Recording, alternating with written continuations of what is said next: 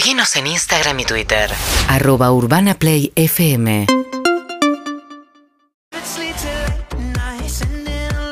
Bad Habits se llama la canción de Ed Sheeran.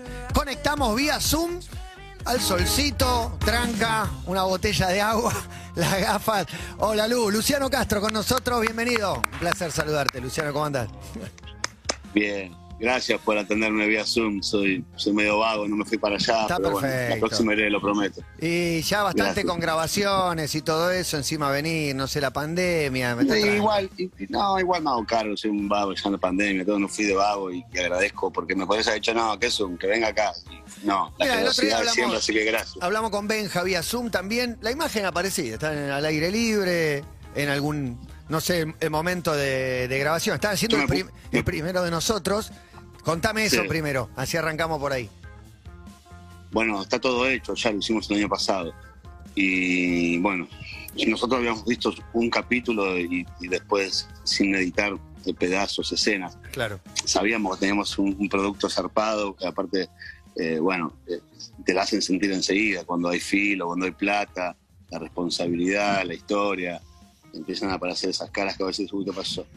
Y, y- pero artísticamente estuvieron todos a la altura, estuvimos todos a la altura, porque estamos los actores que nos vemos, pero tuvimos unos terribles directores. eh, que era muy difícil porque tenés que quitar muchos modismos cuando es un formato internacional y cuando te vas de boca o te, te animás a improvisar, te olvidás de esas cosas. Entonces, ahí también juegan los grandes directores, apuntadores, compañeros mismos que te dicen, no, nada que ver, se trabajó bárbaro. Y hoy se está viendo eso, porque la gente, más allá de haberla elegido y que ande bien o mal, que es parte del negocio, les gusta. Claro, y hay, hay algo con los diálogos, ¿no? Eh, el, el corazón Claro. de, una, de una serie son los guiones y los diálogos Sí. son verosímiles o no a veces. Ha- Hay Sí. híbridos también, ¿no? Sí. La tele nos ha dado muestra de todo, pero cuando un diálogo es certero, me parece que es lo que más te deben decir en la calle. Eh, Lo fuerte de la palabra ya lo sabemos todo. Y, y- y en una escena así también nosotros nos propusimos mil cosas. Eh, los autores también, tanto Ernesto Koroski como todo el equipo de él, eh, siempre tienen como una frase cuando terminan de explicarnos, eh, ya hartos de explicarnos, dicen, una vez que los libros son de ustedes, dice Koroski, que habla todo así Koroski, una vez que los libros son de ustedes, hacen lo que quieren. Eso es muy generoso de parte del autor, hay mucho autor que se pone muy vigilante con el texto, no esto. Eh, a él le importa más que nada que sepamos contar la historia, que entendamos la historia. Eh, y lo que se propuso acá fue que a partir de lo que le pasa a Benja realmente no, no dejemos de, de- de ser quienes somos. Mm, Puntualmente el grupo íntimo de amigos, ¿no? De- no dejemos de hacer el chiste de- de- del puto, no dejemos de hacer el chiste de me muero porque uno es gay, porque otro se está muriendo, no dejemos de hacer la- la- los amigos de siempre por eso. Que es, lo es el único momento, digamos, genuino y de comedia que hay, después eh, eh, es toda una angustia. Eso está bueno. Hay unas escenas, eh, creo que fue la semana pasada que se dio, que es la primera visita que va previa a entrar al quirófano, que vos lo acompañás. Y no es solo el, el Parlamento, es el silencio que se da. Cualquiera que estuvo en una situación de acompañar a alguien que enfrenta un diagnóstico terminal, eh, era esa, la escena era exactamente lo que uno vive. Vos estabas en silencio, él estaba en silencio, él en un momento te dice, eh, bueno, eh, hacete cargo de mi hija, vos decís, no, no, no quiero hablar de esto, y empiezan a levantar la voz, y, él está, y le dice, ¿cómo estás? Y cagado de miedo. Yo te digo la verdad, a mí me sorprendió lo real que era eso. Sí, sí, sí, sí. No, Benja, Benja, yo te digo, a mí me está pasando algo que no es lo mismo lo que estoy viendo, ya editado y terminado, de aquello que Benja actuó hace un año y medio atrás. Eh, hoy cuando lo veo digo, qué hijo de puta, qué metódico resultadista, porque yo cuando lo veía a veces eh, decía, sin subestimarlo siempre, porque laburé mucho con Benja, y sé que es un gran actor, y labura con, su coach, y el, y el pibe es re metódico, y le da mucho resultado, pero yo cuando lo veía a veces laburando decía, tenés que tener ganas, ¿no? Y esto que me contás vos hoy es resultado del método de Benja. Porque Benja te para una escena y te dice, no, no, hagámosla de nuevo, vení huevón, me dice, y me dice al oído, fíjate, dame una mano con esto, ayúdame con esto. ¿Entendés? Eso es la composición de una escena. Eso es laburar con actores de, Qué de- fenómeno. a vos, Matías, que te gusta el fútbol de Champions League. No, pero y claro, Que te la- no, y, y que que te la entienden. devuelven, que y- te la devuelven siempre redonda. Entonces vos, no- si le erras el arco, jodete. Es que por cuando boludo. jugás con gente que juega mejor, eh, o, o digo, Claro, con, cracks, claro, jugás mejor vos también, o sea, mejora el Claro, equipo, obvio. un crack mejora el equipo. ¿Y cuál es tu método? Digo, porque Obvio, me hablaste de lo metódico de él, vos tenés una, Mirá una lo- mirá. manera, ¿cómo lo, lo, lo que, abordas? res- lo que resaltó ella, cualquiera que estuvo en una situación así sabe que la escena era esa. y creo que sí, yo creo que sí, yo estuve en una situación así, Benja creo que también, pero nosotros nunca no trabajamos en, en la memoria emotiva, digamos, artísticamente hablando. Fue una propuesta contundente de, de- de Benja de, lo quiero hacer así, así, así, y aparte, eh, siempre para mí el actor que lleva la carga de la escena tiene la potestad de decidir, siempre, siempre, porque tenés que ejecutar y tenés que ser verosímil, y si no tenés que entregar la gamba, como decimos, si no tenés un equipo, si no tenés un 5 que recupere, un 8 que te la dé, y un 10 que te la dé redonda, no hay gol, no hay gol. ¿Se entiende? La ecuación futbolera que dice, bueno, esto es igual, artísticamente es igual. Ahora, Luciano, eh, hablas de esto de, de no utilizar la memoria emotiva, pero ¿cuántos de estos guiones se, com- se completan también con una idea muy, mu- una premisa muy sólida? Es que ustedes saben lo que es ser parte de un grupo de amigos y saben lo que es atravesar los 40 y tener una crisis, quizás a partir de un Sí. disparador, sea cual sea, la enfermedad en este caso de, Sí. de un amigo tuyo o lo que sea. Digo, ahí no Sí. aparecen cosas propias, digo, aparecen eh, historias de esta memoria emotiva. No, en mi caso no, por eso te digo, lo metódico de cada uno es el método de cada uno, a eso me refiero, no eh, porque tardas más o menos filmando, grabando, o porque seas más puntilloso con la letra o menos puntilloso, no.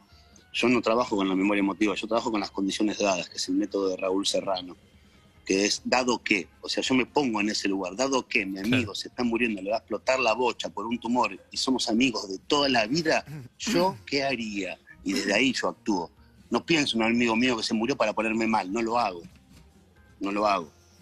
Ni nunca lo hiciste. bien. Yo, yo- yo termino de actuar, me pongo esta musculosa figaz y me voy a mi casa. ¿eh? Sí. Y me voy llorando en la Panamericana. Que, que- que te, te la entiendo y te, y te la tomo. Lo que el otro día hablábamos con Son métodos. Son No, métodos. sí, pero hay No diferentes no- métodos. no. eh, es- está Por- bueno. Pero hay un montón, hay, gente, hay un Claro. sinfín de actores que trabajan con la memoria emotiva y quizás sí recurren a un amigo que murió o al abuelo que lo O el que se mete en el personaje, digamos. Yo no sé, Claro. se me viene Leo, es Baraglia, pero digo, si tiene que hacer un asesino serial, como que el mes previo está metido en el personaje. No, Leo es terrible, Leo es terrible. Leo es un ejemplo, digamos, Leo es un ejemplo de lo que hay que hacer para jugar, digamos, en las grandes ligas, para Furriel, yo te nombro un montón de actores, ¿eh? Sí. Cáceres, eh, de la Serna, y de la Serna está ahí nomás, pero sí tienen, tienen una conducta que los hace ser quienes son y que se los respete como se los respetan. O sea, no, no, Carla Peterson, te hablo de chicas también, ¿no? Que no transan con, con su método, Julieta Díaz, o sea, son, son animales la actuación y te explican por qué tienen unos fundamentos súper sólidos que vos cerrás la boca y decís, voy con vos. Eso yo los admiro, olvidate, no, hay Ahora, discusión. es maravilloso tu, tu método, pero para tu vida. De, confirmame si esto es real. Arriba a las 6 a.m., desayuno, colación, mira noticiero, rutina de ejercicios diaria, dieta, se cocina en lo suyo, no toma alcohol, a dormir a las 21. ¿Es cierto todo? Sí, sí, sí, es aburridísimo. Súper No mi metódico. novia, por favor. sí, soy aburridísimo, sí. Pero, pero sí, pero bueno, yo no sé, encontré, encontré una salud para mí muy importante, mental, física, de, de recuperación absoluta. Eh, descubrí un montón de cosas que yo sigo pensando como el, el bambino Veila, y le pongan un toldo a la noche, pero bueno, ya la noche no es para mí. No. ¿Y qué cosas descubriste, Luciano? Primero descubrí que el sol en verano sale a cinco y media, en invierno a las seis y media. Claro, Y bien. después descubrí que, y después descubrí que, que con conducta y con disciplina eh, no solo se puede ser mejor físicamente y de salud, que es todo un envase, sino que también puede ser mejor persona y transmitirlo. Y, y cuando sos centro, puede ser un centro importante y no un centro pelotudo. Aprendí un montón de cosas. Me llevó mucho tiempo, sigo aprendiendo. Pero ya estoy grande, pero me tengo una fe enorme.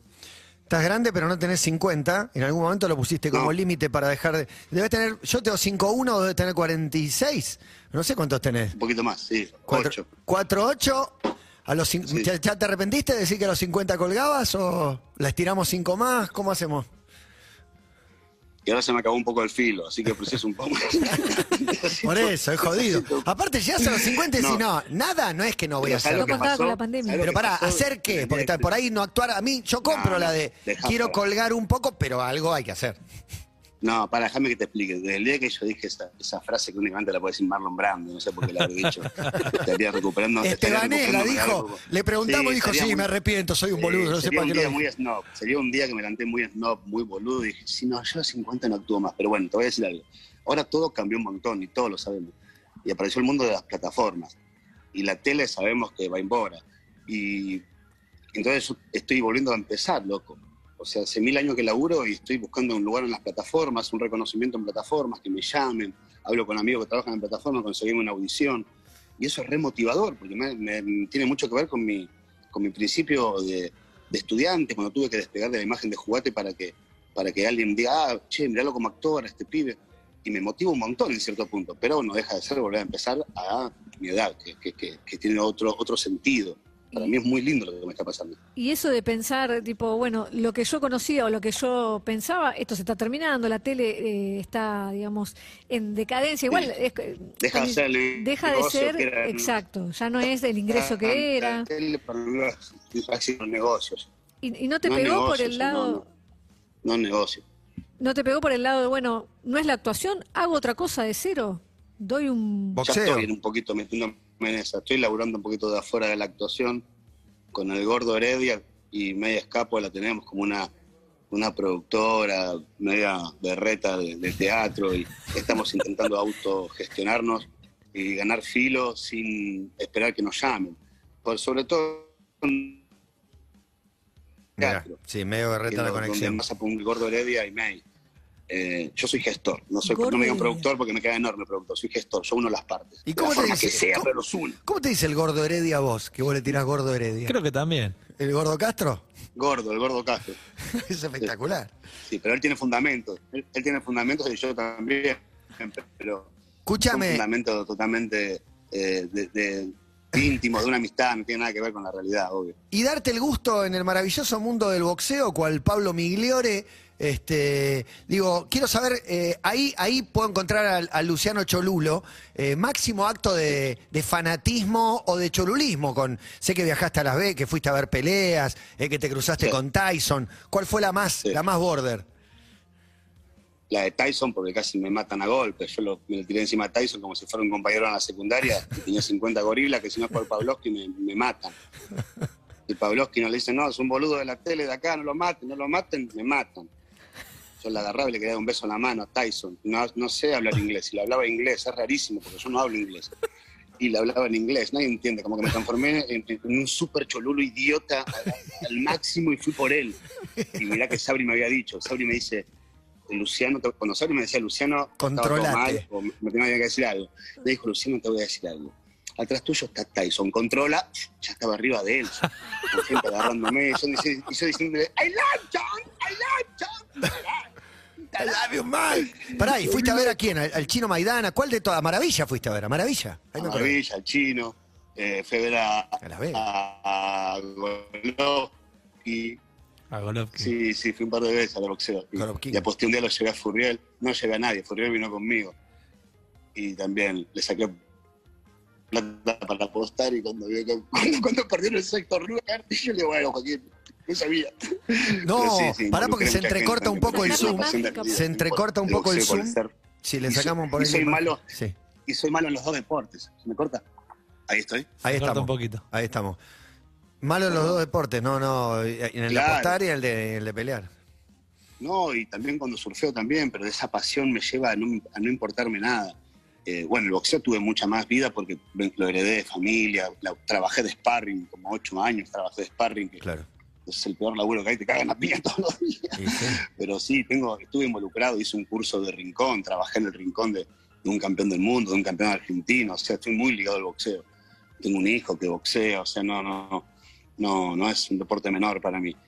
Eh, yo ya lo veo como espectador, yo ya lo disfruto de otro lugar, pero sí, me pasó mil veces de estar en, en Las Vegas viendo al chino diciéndole a Pagani, lo mató Horacio, lo mató, y Pagani con esa voz única que tiene ese pibe y no le pegó una piña todavía. Y yo, viste, claro, yo estaba en el ringside con los mejores del boxeo, estaba Cerquisvialo, te habla vos puntualmente, Mati, que quizás sabes No, más soy fanático del no boxeo. Vos estabas fascinado ahí, ya te, te desbordaba la situación. Olvidate, ya, ya quería pegarme un arrebato Mayweather, todo, no me importaba nada. ¿Y, y Estaba pasado de manija mal. No te olvides que no consumo nada. Yo, por suerte, gracias a Dios, hace años. Pero estaba pasado. Le daba un sillazo en la cabeza en cualquier momento. ¿Y tuviste, Pero tiene que ver Luciano? con esa pasión. tu- ¿Tuviste, ¿Tuviste época de, de- de mucha piña? ¿De agarrarte mucho? No, no, no, Ah. no, no, no, no, sí, pero siempre anduve con gente áspera que Claro. era el único idioma que para eso manejaba. No había una capacidad para el diálogo donde yo me crié, donde yo me moví siempre. No había una capacidad que le diga, no, para, Escuchalo a Lu. No, no existía eso. Espera, ¿dónde Para, te criaste? razonemos, Claro. razonemos. ¿Dónde te creaste? ¿San Martín? No. No, un ponte en San Martín, Villa del Parque, eh, en la calle, como cualquiera, ¿no? No, Claro, no, la- claro. no tenés, no- no tenés que estar en, en- en un lugar, en, ¿cómo se dice? En una villa para que te pasen esas cosas. No, no, no, de Si ya. estás en la calle con la persona no indicada, también te pasan. No sabía que No, y jugaba al fútbol, jugaba al fútbol del ámbito del Sí. fútbol, que era una convocatoria a un juvenil, a un sudamericano juvenil, una primera convocatoria donde estaba de Merlo, ¿no? Con, con la Bruja Verón. No, increíble. Esas cosas que me pasaron en la vida. Te- hay una un foto donde están los 30 gramajo. convocados, está Verón y estás vos. No, no, no, un revuelto gramajo, increíble. Porque aparte me pasó, y entonces después cuando todos fueron mega figuras del fútbol, incluso hoy, Marcelo, el Verón y todos los que estaban en ese seleccionado, ahí de- dimensionado fuiste para yo fui a parar yo empecé a jugar al fútbol porque vivía en Villa del Parque y, y me mandaron al, al Club Parque. En el Club Parque, si no jugabas al fútbol, te sacabas te- y quedabas afuera. El único puesto que conocía era el de arquero porque mi padre fue un gran arquero de Chacarita. Entonces el único puesto que conocía y empecé a tajar para que me den bola a los pibes, ¿verdad? Y terminé atajando y, y tuve la suerte de llegar a un juvenil. Esas cosas que me pasaron a mí es increíble. Yo no, no las cuento realmente porque me dan pudor a veces. Parece que eh, estoy haciendo un discurso berreto, pero no, me pasó, sí. El otro día hablábamos acá de quiénes habrán sido rolingas y eh, surgió tu nombre de como Sí. posible rolinga en tu Sí, adolescencia. dijimos, ¿a quién le quedaría bien el ser Rolinga y quién capaz fue? ¿Tuviste etapa Rolinga? Pasa que agarraste la tele muy chico Sí. también. Sí, claro, agarré la tele muy chico, pero sí tuve mi etapa rolinga. Pero no así sin rolinga, más ricotero que rolinga. Era una cosa como que si no iba a ver a los redondos dejaba de pertenecer a la tribu ricotera. y era una locura. Es que también viví en una Lima eh, que era, viste, irte a ver a los redondos a la barría en un colectivo escolar. Vos lo decís hoy, te juro, me agarra una depresión que te digo, mirá, disculpame, tengo miedo, tengo frío y miedo, como dice la abuela de los Simpsons. Tengo frío y miedo. Bajaste esa Claro, y en intensidad. esa en época, la- en serio, tenemos un bondi escolar a la barría, wow, ¿y quiénes van? Era toda una ¿Quién compra el escabio? Viste, ya están todos Sí, no, montados el en eso. había y lo más importante siempre de Matías eran los sanguchetos de miga porque hacían una gran base. Claro, Ah, Entonces, primero media docena de sándwiches de miga y, y aguantaba lo que. Fundamental. Unos consejos pésimos. Te digo, eh, la, la- la sensación, estamos hablando con Luciano Castro, la, la- Gracias. hablamos durante muchos años, muchas veces cruzados, tengo como, como la sensación de que aprendiste a reírte de vos mismo, no, no sé Sí. si es todo lo que te pasó o, las sí. idas y vueltas o lo, lo- No, me lo dijo, Andy me lo dijo puntualmente. Andy, que es un, es un compadre, me dijo un día, mirá, gordo, si no te empezás a reír de vos, te, la vas a pasar Te fatal". tomabas todo muy en serio siempre las notas y ahora te veo, vos sos el abanderado si de hacerte un chiste a vos mismo, me no parece sabía espectacular. entender o no sabía discernir lo que no era personal, lo que tiene que ver con una, una humorada. Soy un tipo muy básico yo. Y en eso que, en esa base que me muevo muchas veces era como, me está faltando el respeto, no, calmate. Bueno, nada, tiene que ver con la evolución, esto que te decía anteriormente. Y un día Andrés me dijo, mira, calmate, gordo, y reíte un poco más porque no solo vas a ser un infeliz, sino que la vas a pasar muy mal. Y hasta me fui caliente con Andrés ese día, te digo la verdad, porque dije, este No, pero está bárbaro. Te digo, me das una Sí, imagen de, razón, de razón, enorme sabiduría, chabón, porque Sí, bueno, la- me lo dijo todas las veces, Andy, Andy, pero, sí. Pero no sé quién es Andy, pero toda- todas las veces... Andy Kuznetsov. Andy Ah, bueno, es que todas las veces eh, siempre estábamos al borde, viste, de, de no me no quiero que se caliente. De hecho, acá tenemos una anécdota, no sé quién te dijo bella, bella, bella, y estaba o Guido Casca, no sé para cagarlo Casca. a palos, pero digo, es algo que hoy te, haces vos el chiste. Pero Guido es amigo mío. Ya eh, sé. Guido, cualquier cosa que le pude haber dicho, yo a Guido le iba a buscar al colegio para ir a trabajar. No, yo a Guido, cualquier barbaridad que le haya No, dicho, la- es la- porque sentía. La anécdota lo que decía era que Guido estaba con vos y que a un tercero dijo, bella, bella, Ah, bella, pero haciéndote un pará, chiste que Guido vos- dijo, sufro por mi integridad, y Luciano ya se estaba yendo a agarrar. No, bueno, pero ponerlo en contexto también. Volvemos a la vía Jugate pública, conmigo. no estábamos en el mejor lugar de Mar del Plata, dentro de los Fichinis, año 91. En- en los Fichinis, eso de Mar del Plata, paraba toda la banda de Alvarado. Si querés, te sigo poniendo todo en contexto y me terminás justificando. No, no, y el contexto No, no, principal yo estaba- también es estaba jugate con Guido, que era menor. Yo estaba con Guido, que era menor, que le había tenido que pedir permiso a la madre para llevármelo a Mar del Plata. Y cuando pedimos las mesas de pool, nos pegaron una apurada para 40. O sea, yo era Cabral en esa historia. Yo moría por Guido Casca. Cuando salimos, Guido Casca me pegó una cagada a pedo. Vos, idiota, no pensás en nadie, no pensaste en mí. Guido Casca, ¿eh? 1,16 medio, pesaba 12 kilos. Me pegó una cagada a pedo. Estamos haciendo el primer año de chiquititas nosotros. Y le digo, pero loco, lo hice porque había que apurarlo para que se frene y salir. Claro, fue un momento re, re áspero. Para mí era un común denominador. Para Guido no, Guido me recagó a pedo. Yo ahí empecé a ver lo que dejaba de ser un, paga redundancia, un común denominador para mí, y lo que tenía que ver con, con vivir tranquilo y ser parte de una sociedad amable y, y empática y divina, yo qué sé. Es medio utópico lo que pienso, pero bueno. Si no tenemos utopía, estamos muertos, está bien. Un poquito, Sí, un poquito, razón, un también, poquito tenés razón, también, tenés de creer que la- las cosas sí. van. Bueno, nada, te, Sí. te veo bárbaro, contento con lo que estás haciendo, estás en pareja, re enamorado, ni hablar, eso, eso Sí. se ve. De, de golpe también es un poco para afuera, medio por necesidad, por obligación, porque digo, ¿qué haces con una relación que ya nace mediática? Es decir, esto ocultar no lo voy a ocultar, y participaste en los clips, y digo, me, me encanta, te- es No, parte de verte aparte- feliz. Aparte, no, y aparte Flo mi novia, es parte de mi vida. Y si Flo tiene un presente, un pasado y lo que tenga en redes, y ella lo decide, lo maneja así y me hace parte, es mi novia. Yo no tengo por qué decirle no a tal o cual cosa. A mí, a mí cuando el video, cuando el video que me mataban por todos lados, yo estaba re contento porque Flo me había pedido ser parte del video. Me boludo enamorado y me estaban pegando la paliza por todos lados. Yo estaba re contento. Ahí está esa cosa de ver y de pensar las cosas un poco distintas, porque yo decía, claro, ¿a quién le tengo que explicarlo el video? Y cuando miraba para atrás no había nadie, no tengo que explicarle a nadie. Voy a hacer un video brillante. No, no importa, nada. Sí, realmente, hay- eh, me tomo mucho más a risa, por lo menos lo, lo que puedo, lo que no, no, lo que puedo sí, claro. Bueno, divino. Divino encontrarte así, Luciano. Queríamos charlar con vos, Bueno. saludarte. Ahí estás al aire libre, Gracias. tomando agüita. Feliz, ningún Che, ¿te puedo hacer problema. una pregunta, Matías? Claro. ¿Te una pregunta? Claro. ¿Vos sos el muñeco de Chovechito de verdad? ¿Viste vos? Hay rumores. Hoy que hablamos de mitos, Sí, mitos tremendo. populares. Tremendo. Pero ¿sabes por qué? Porque ¿Por yo, qué? yo tengo un chiste berreta que lo, lo hago de la infancia que es, que digo, pero es como, es como pelearse con el muñeco de Choruchito, que también lo hacíamos justamente con Guido Casca ese chiste, como... Claro. Y ahora cuando nos enteramos que vos, eras vos, yo dije, existe el muñeco de Choruchito, ojo. ¿eh? Y no te vas a pelear conmigo, ¿no? O querés, chiste, o querés quería saber ponerme a prueba. No, no, no, quería saber, porque me, me encanta, me encanta, quiero ser upa, boludo. Quiero ser upa. Te voy a traer una foto mía de chiquitito para que me veas parecido, bien parecido. Un beso gigante, Lu. Aguante, gracias, eh. A ustedes, a ustedes por el tiempo y la buena onda, gracias. Excelente. Su mejor versión, la mejor versión. De todas las veces que hablamos, nunca lo vi tan, tan bien, tan contento, tan conectado. Muy, me Ah, pone muy contento. Ahora descubre, al principio dijo, pido disculpas que por Zoom y no vine a la terraza, se perdió de hacerte upa. Mirá, mirá. Se perdió de venir a hacerte upa. Un abrazo. Pero Queda pendiente una UPA. no sé si soy el muñequito de. ¿Sos o no sos? No, Déjalo ahí. para mí que no. Para- pero no sé. Urbana Play 1043. UrbanaPlayFM.com